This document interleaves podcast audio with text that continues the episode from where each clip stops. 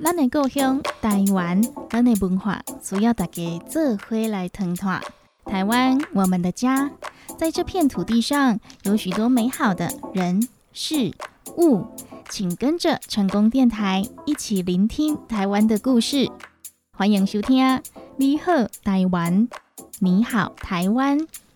本节目得到文化部影视及流行音乐产业局经费补助，成功电台 AM 九三六播出，欢迎收听。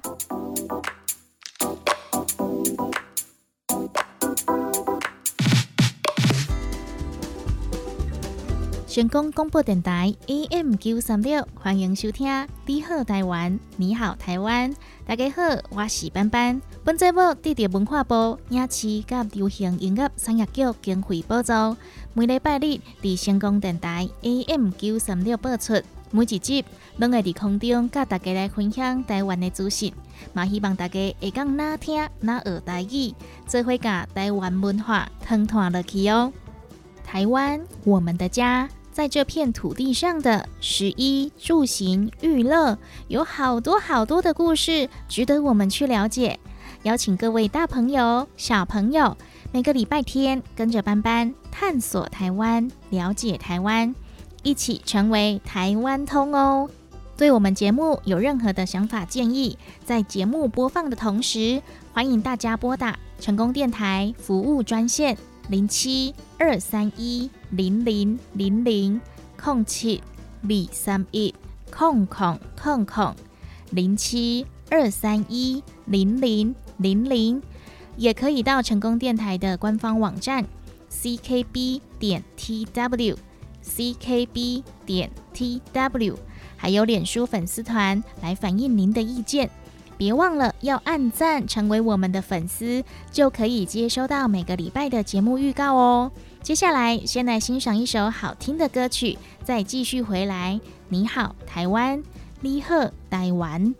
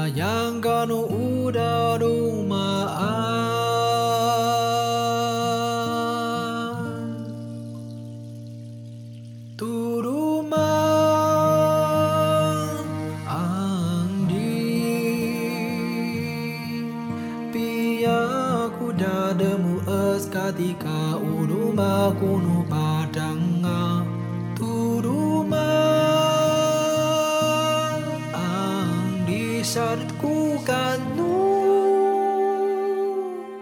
sart Gugano.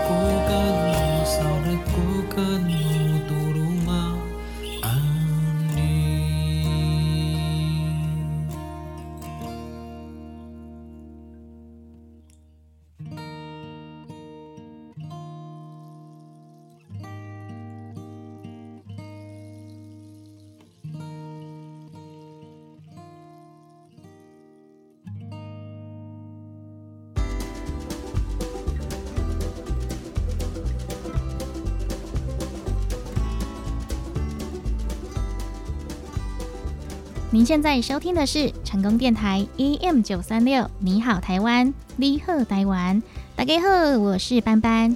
本节目获得文化部影视及流行音乐产业局经费补助，每个礼拜在空中和大家一起聆听台湾的故事。今天的节目呢，要跟大家来聊聊在台湾早期早期的台湾，你穿什么衣服，其实呢是有一些些规定的哦。今天的节目呢，要跟大家来聊聊在台湾早期的服装仪容规定。台湾在日本统治前，受书房教育的孩子都是穿着一般的日常服上课。在一九二零年代，台湾总督府，也就是日本统治之后呢，他就要求每一位学生都要穿着西式的制服。随着当局推行同化政策，加上当时的西洋服引进了台湾社会。时的学生制服也开始出现了多元混搭哦，像是混合了中式、日式还有西式，而大家现在熟悉的水手服也是在这个时候出现的。到了一九三六年，中日战争前夕，总督府进一步规范统一颜色。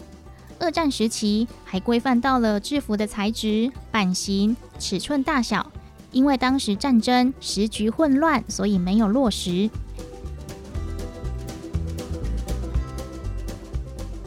现在班班就来介绍，在日治时期，当时较具代表性的学校制服。台北第一中学校建国中学，建国中学前身是台北第一中学校，当时也是招收日籍学生。早在一九零七年独立成中学校时。就规定以立领的制服作为学生服，算是早期制服的代表。到了一九一一年，学校将学生服装分为帽子、制服、作业服、外套、鞋子，还有绑腿。帽子是黑色的制帽，上面绣有学校徽章以及代表学校的三条线。另外附有夏天使用的白色日服，也就是。为了防热而套在帽子上的白布制服是立领的洋式学生服，依照季节不同，有夏天和冬天两套。夏天是白色，冬天是黑色。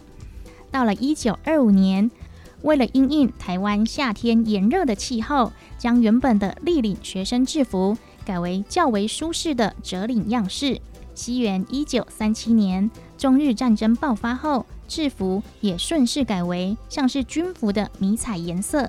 当时的学校在制定制服时，都会对制服的质料、样式到配件的尺寸都加以规范，重点是要让学生可以清楚明了。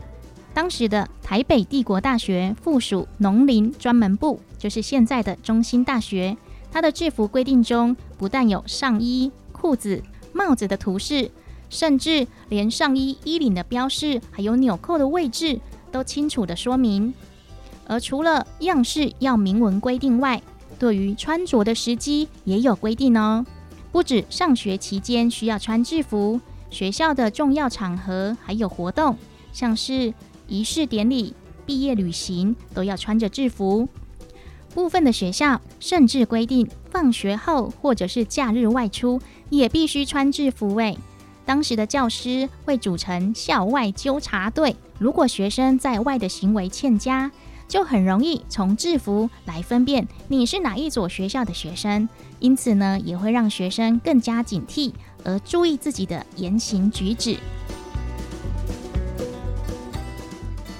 到了西元一九四五年，日本退出台湾，改由中华民国同盟国代表接收。一九四六年底，发布了。台湾省中小学生制服规则要求学生要穿卡其色的军训服、军训帽，男生要剃光头，女生要留齐耳短发。到了西元一九六四年，规定全省高中制服颜色要统一，男生穿黑色的短袜，女生穿白色的短袜，还有天气冷的时候穿着的外套颜色也有规定哦。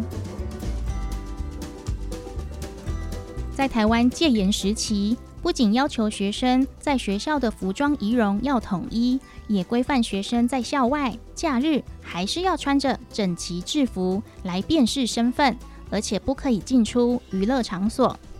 到了西元一九八九年，教育部废止学生留长发的规定。接下来，班班也来分享两则有关于服装仪容的新闻哦。二零零五年，由高中生组成的。反法禁自治协会走上街头，要求取消法禁。而同年，金欧女中因为传出女学生的头发太短，被学校怀疑是同性恋者，而遭到校方体罚。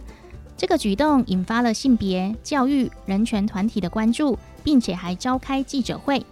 二零零六年，北一女中班联会在学校内循正式的管道争取取消校内统一换季的规范。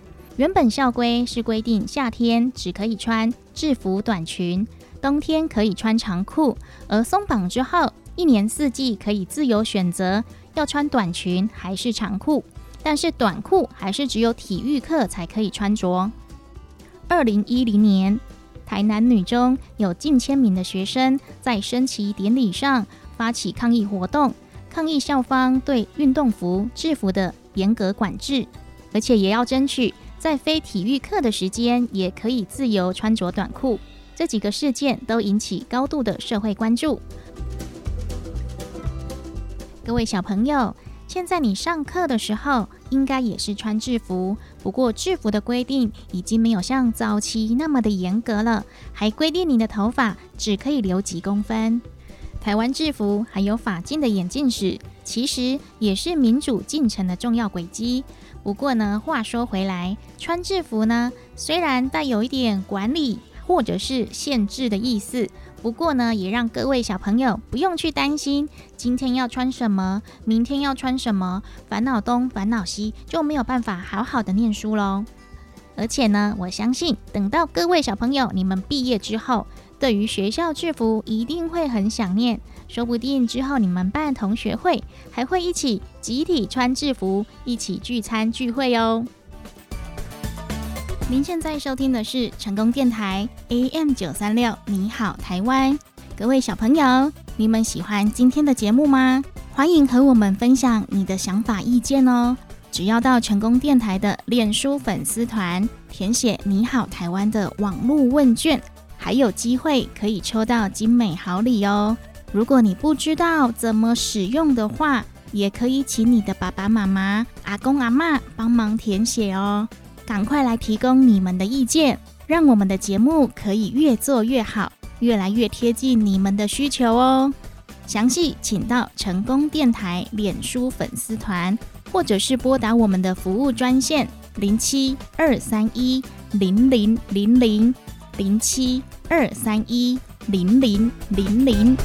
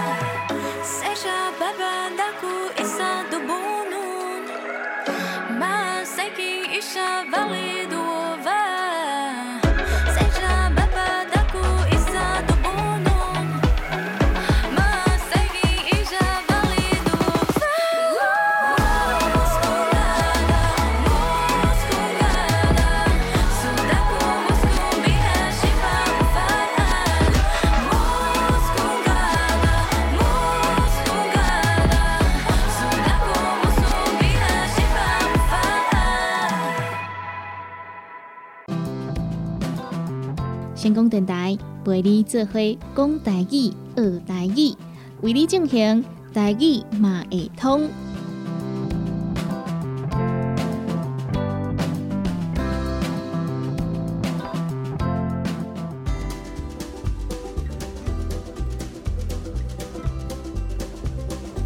日本人有和服，韩国人有韩服，那么我们台湾人有台湾服吗？或许和和服、韩服的意义有一点不同，但是历史上真的有台湾服哦。一八九五年之后，台湾进入日本统治时期，那个时候来到台湾的日本人，为了区别台湾人穿的不同于和服，就称呼台湾人穿的轻制服叫做台湾服。但当时台湾人不会这么叫自己的衣服，叫做台湾服，而是直接叫他们原本的名字，像是。登沙、长衫、马褂或是大桃衫，而随着日本西化政策的推行，穿着西装、西装或者是洋装的人，洋装也越来越多。伴随而来的是台湾人对自己认同的迷惘。无论是新式的教育、现代化的设施，都是日本人带来的，会让人有一点日本化就是现代化的感觉。因此，在这一段时间，受到新式教育的台湾人会刻意换上洋服或者是和服。直到一九二零年，像是林献堂、蒋渭水、蔡培火这些知识分子，以合法非武力的方式向日本争取台湾人的权益，才唤醒了大家对台湾的意识。大家开始察觉，日本人虽然带来了美好，但是也带来了压迫。不需要因为自己的文化而自卑。从那个时候，台湾服就变成台湾人意识象征。很多人不再穿洋服或是和服，而是换回去原本穿的台湾服。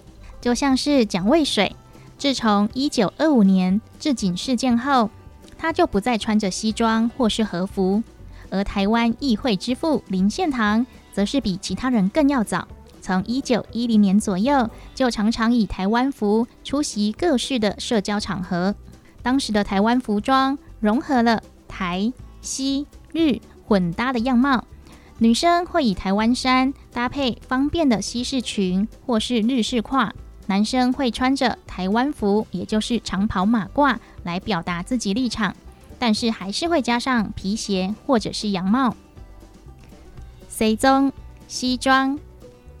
洋装、洋装、配鞋、皮鞋、配鞋、皮鞋、洋帽、帽啊、洋帽、帽啊。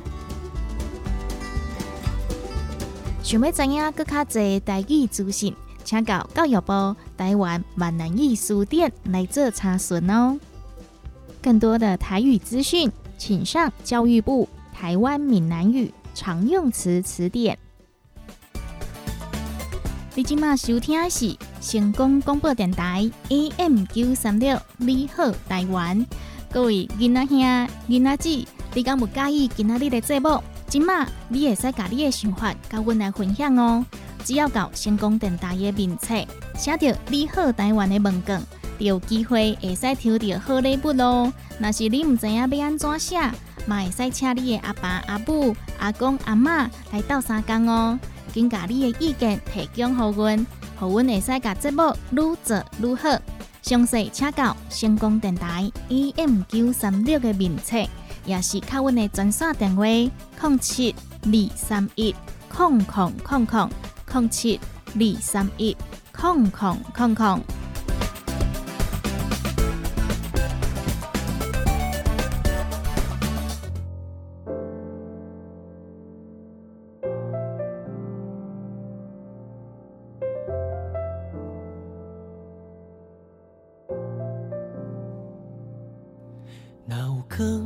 空空空空。照阮眼前的这条路，点点啊花，心甘寂寞。其实拢有月光在看顾，风尘的气味，不是阮的约束。倒位有伴，阮就飞去倒。闪时的影子，目烧烧，天蓝乌啊，毋知影路，着暗着灰金戈，叮当着是蜡香，光滚的温柔，在寂寞。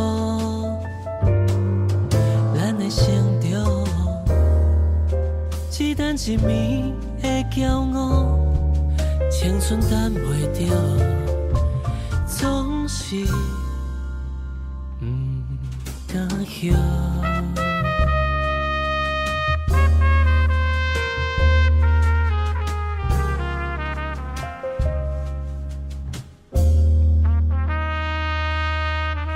敢有谁通甲阮疼惜，照顾长买电视的梦想？会晓识路，也会迷路，心肝若放弃，就爱捡。清清的溪水，就是这会做着，不是流浪，是思想有卡骨。若要来转这，东行偌艰苦，问着爱人若飞去倒？阮嘛笑笑，花金菇，叮当着薄薄的湿拉叶，光光的温柔点小无，咱的成长，只等一暝的骄傲，青春等袂着，总是不。落叶花金菇，走找着心内的理想。To be angel or be a dog，温暖的光线，予未来的祝福，咱着温啊像，照向大梦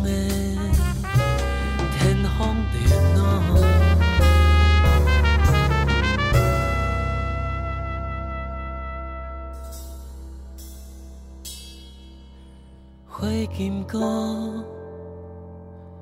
来笑路，花金菇上惊西北雨，西北雨。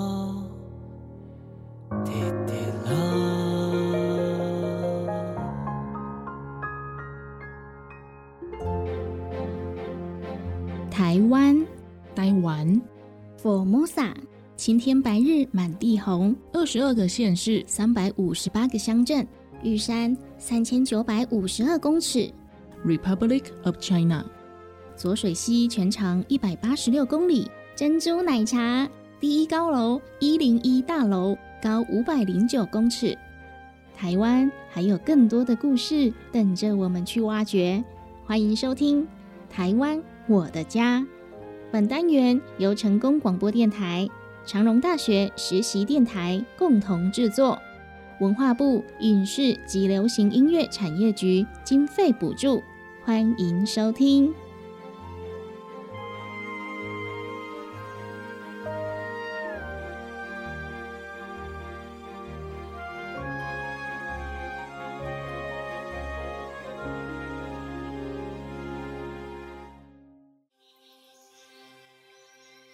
你当家，你当家，美丽台湾，我的家。各位听众朋友们，大家好，欢迎收听这个礼拜的《台湾我的家》，我是今天的节目主持人山枪。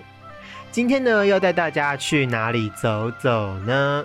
还记得在两周前，我们有介绍这个台中的端午采木机活动吗？这个活动啊，在端午节的时候呢，主要在台中的南屯区这边举行哦。哇，当初我找到这个活动的时候，也是觉得说，哎，为什么要采木鸡？那在经过一系列的探究跟踏查之后呢，才知道说，哦，原来台湾还有这样子的一个文化，对啊，那一集呢，我从找资料到直播这一段时间，对于采木地这个活动是越来越有印象的，而且是觉得说，哇哦，原来还有这样子的一个活动，就是会觉得非常的惊艳吧，对吧？因为以前都没有听过。以前的端午节就是划龙舟、吃粽子，就是没有听过要采木屐啦，很好玩哦。所以不知道各位听众朋友们在听完那一集之后，有特别去找这个活动来瞧瞧吗？好，那么由于上一次介绍台中的时候呢，没有介绍到太多他们的景点，所以今天呢，我打算用这一集的时间来跟大家好好介绍台中的美丽景点哦。上次有介绍到，台中是一个有古迹、有山、有海的一个好地方。那其实，在谈到古迹的时候啊，我忘记跟大家介绍了，他们现在的古迹呀，蛮多都是进行这个文创化。什么叫文创化？就是在古迹里面卖很多手工艺的东西啊，或者是一些文化创意商品类的东西，又或者是大家最熟知的公园眼科里面在卖什么？卖冰淇淋耶！不过啊，偷偷跟大家说一下哦，如果啊你到台中想要到公园眼科吃冰，发觉哎，为什么内用的人这么多？可是你又不想外带，怎么办嘞？偷偷告诉你们哦，在附近不用走几步路，有一家叫做第四信用合作社，里面的冰呢跟公园眼科是一模一样的啊，因为他们是同个老板、同个公司啦。他们是同一个公司去做承租的，所以你在公园眼科吃到的冰，在第四信用合作社也可以吃得到，而且位子很多，这是重点。我那时候跟朋友去的时候，我们也是想说，哎，我们要在公园眼科吃冰，那个芒果冰还有那些，结果发觉，哎，为什么里面人这么多？然后这时候那个在地台中朋友就说，哎，那我们到附近的那个第四信用合作社那边去好了。我们一走过去，发觉，哎，啊，怎么二楼都没有人？整个二楼只有我们那一组人，就很好玩啦。然后想吃什么就吃什么，然后想聊多大声就聊多大声，因为旁边都没有人。整个二楼呢，就只有我们那一组人马而已，所以就等于很像是在包厢里面这样吃饭聊天。然后我们是吃冰淇淋，都很好玩。所以如果大家想要去公园眼科吃冰，然后发觉哎没有位置了怎么办？那推荐这个第四信用合作社给你们来做参考哦。好，我们闲话家常完了。今天最主要介绍的景点是哪里呢？请跟好我的脚步，我们一起出发吧！Let's go！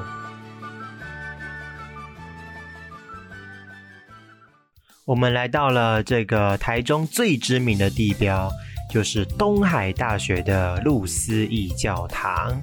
我来先说说东海大学好了。其实为什么会有这个教堂呢？跟这间学校本身也有关系。东海大学呢是一所基督教的学校，就跟我们的长隆大学一模一样。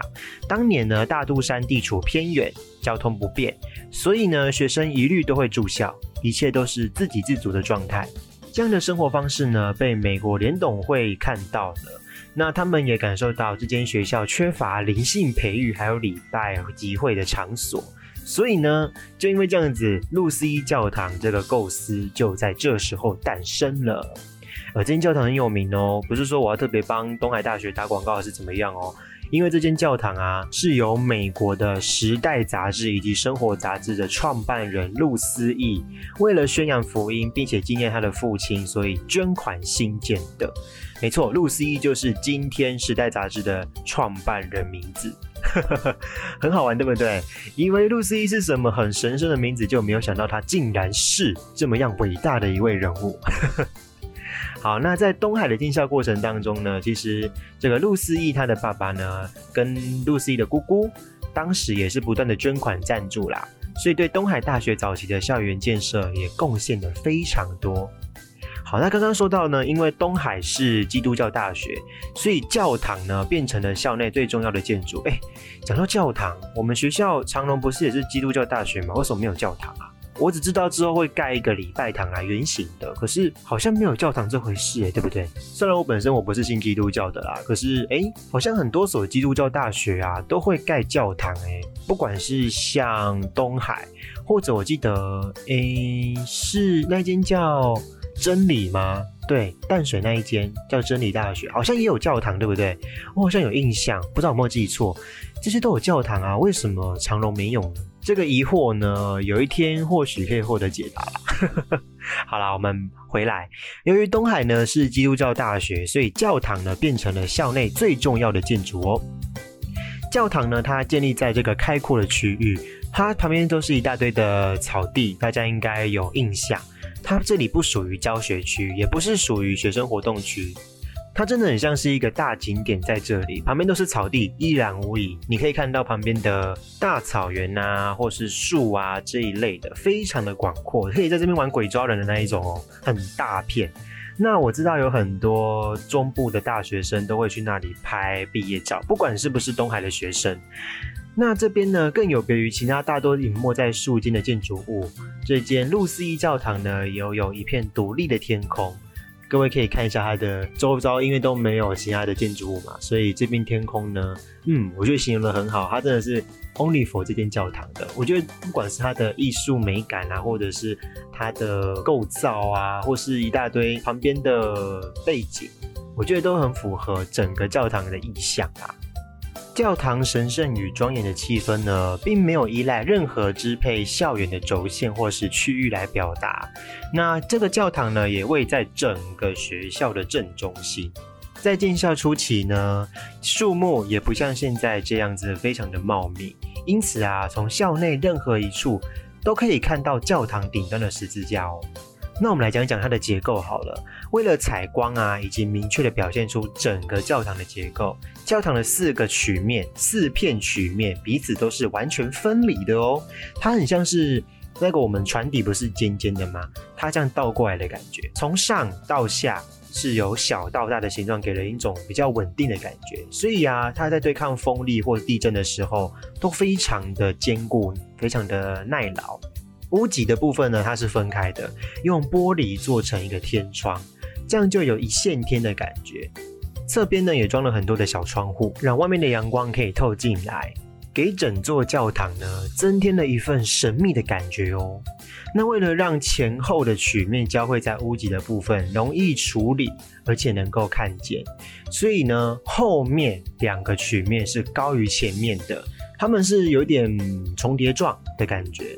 各位可以仔细的看一下，那后面高速的部分呢，恰巧就是内部神坛的位置，所以呢，外观也能够表彰出其内部的重要性哦。哇，没有想到这间路思一教堂竟然有这么大的学问，对不对？我没有在里面看过，我只绕过外面。那时候好像是冬天，对，然后天空也是灰灰的。所以啊，蓝天白云什么的我没有看到。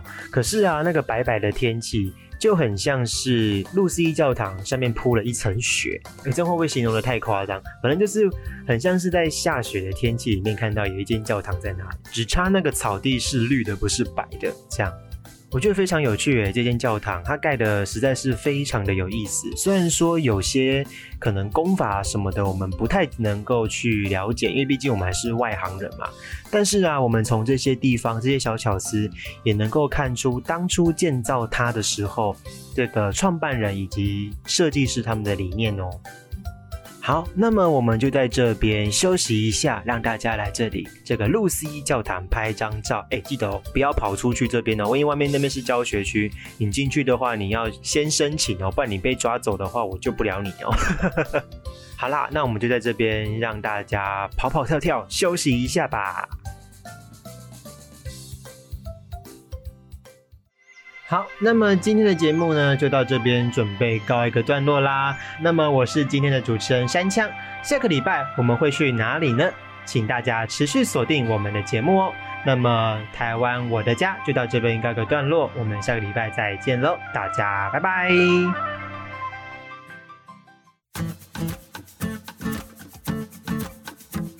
台湾我的家由文化部影视及流行音乐产业局补助。长荣大学长荣之声电台制作，成功广播电台 AM 九三六播送，感谢您的收听。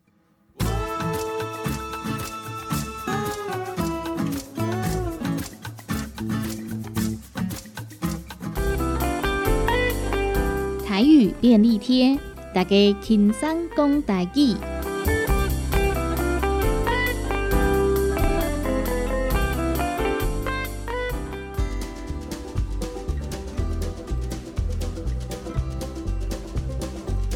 端午节是台湾的国定假日，在这一天，你可以吃粽子、看龙舟赛。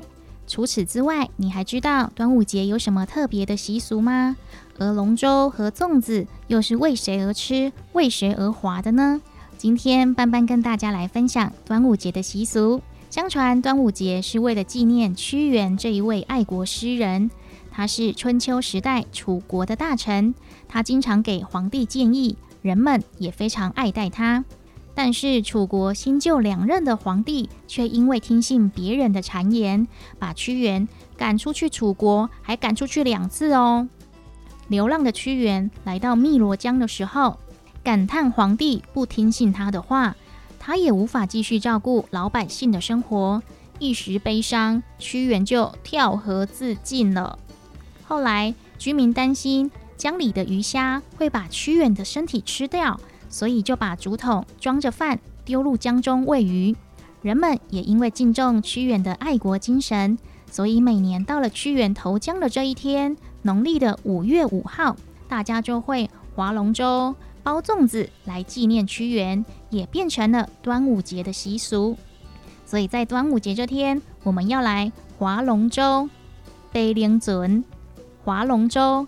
碑灵尊，这是为了要找到屈原的尸体，打造了船只在江上打捞，而演变到了现在，就变成了龙舟竞赛喽。划龙舟，碑灵尊，划龙舟，碑灵尊。第二个习俗，我们要来吃粽子，假蚂蚱，吃粽子，假蚂蚱。屈原投江后，当地居民不让鱼虾啃食屈原的尸体。而用竹叶、竹筒包着糯米投入江中，而变成现在大家吃粽子的习惯。吃粽子，假蚂蚱；吃粽子，假蚂蚱。端午节还有一个立蛋的习俗。端午节这天的阳气最重，如果能够在正中午的时候把鸡蛋立起来，代表未来的一年都有好运哦，鸿运当头。立蛋。卡给扔，立蛋卡给扔。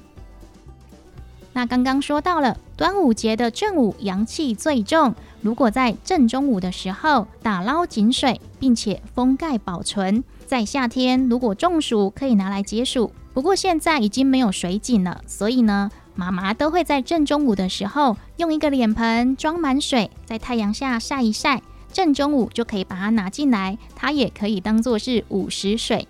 午时水，午时水，午时水，午时水。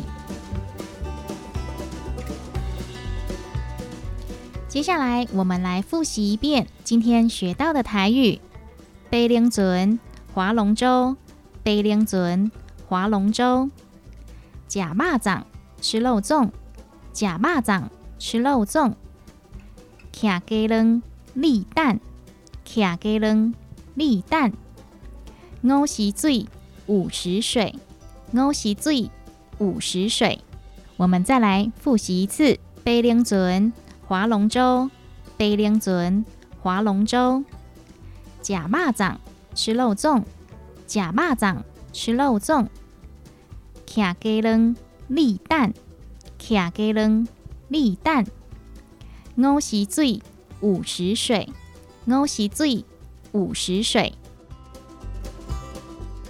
想要知影更较侪台语资讯，请到教育部台湾闽南语书店来做查询哦。更多的台语资讯，请上教育部台湾闽南语常用词词典。外公业领新都，外公业领新都，外公业。嘟嘟嘟嘟。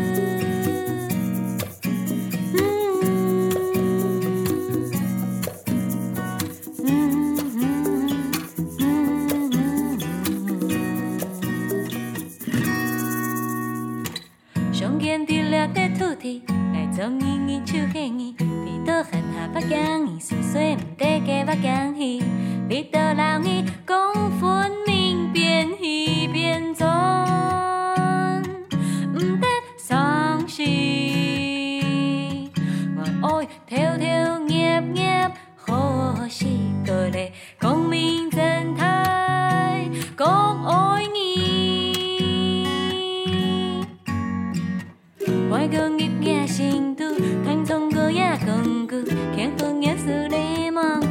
还望爱切对，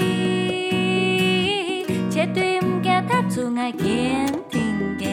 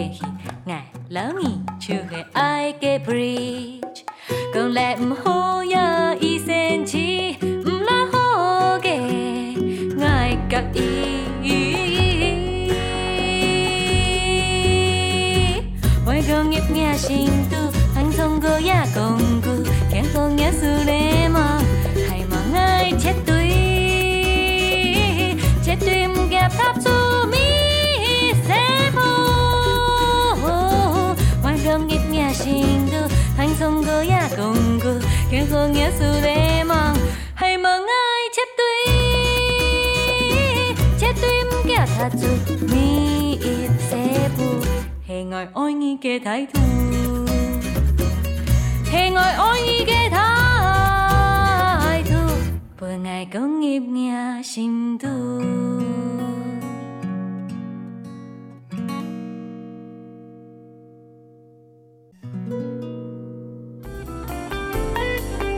台语便利贴，大家轻松讲台语。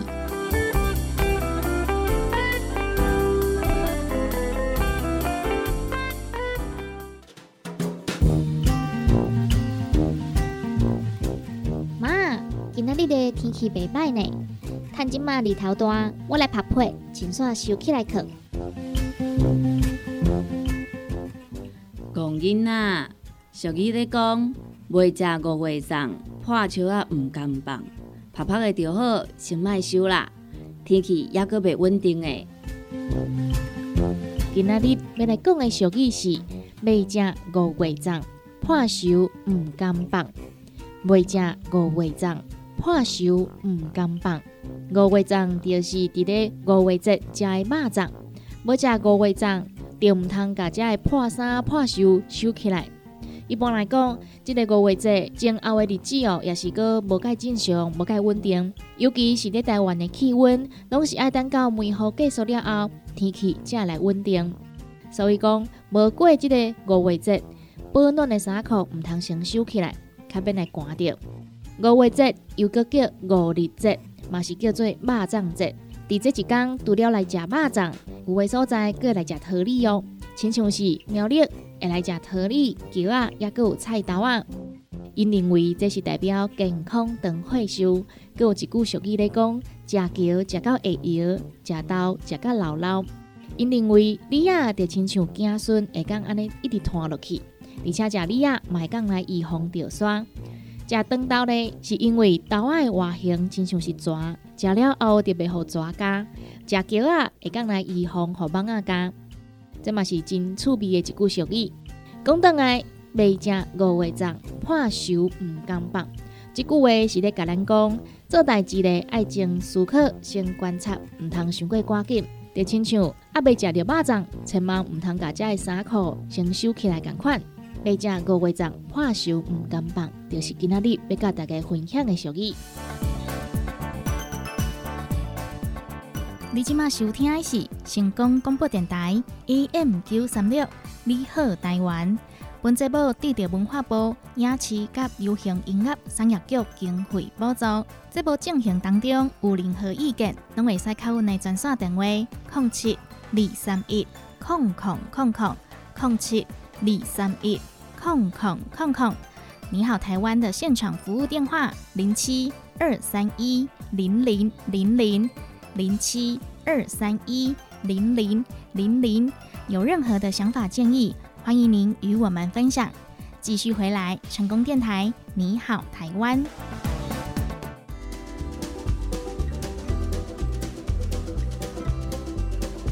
感谢大家来收听成功电台 AM 九三六，你好，台湾，你好，台湾。本节目得到文化部影视甲流行音乐产业局的经费补助。对咱的节目有任何意见，拢会使拨阮的公司服务专线：零七二三一空空空空零七二三一空空空空。电话会讲接到今仔日暗时十二点，嘛邀请大家到成功电台的网站，也搁有面册来欢迎你的意见。咱嘛有传好网络的文件，互大家来填写，更有机会会使得到礼物咯。详细请到成功电台的网站 ckb.tw ckb.tw，也是面册来找成功电台，拢会使找到你好台湾的资讯。你好台湾的节目获得文化部影视及流行音乐产业局经费补助，每个礼拜天在成功电台播出。感谢各位的收听。对我们有任何的想法建议，在晚上十二点前都可以拨打电台服务专线零七二三一零零零零空七李三一空空空空零七二三一零零零零，现场有专人为您接听服务，也欢迎您到成功电台的官网 ckb 点 tw ckb 点 tw。还有脸书粉丝团，都可以将您的意见传送给我们，参加我们的网络问卷活动，还有机会抽到好礼哦。详细请至成功电台官网查询，ckb 点 tw。再次感谢您今天的收听，成功电台，你好台湾，你好台湾，我们下集见喽。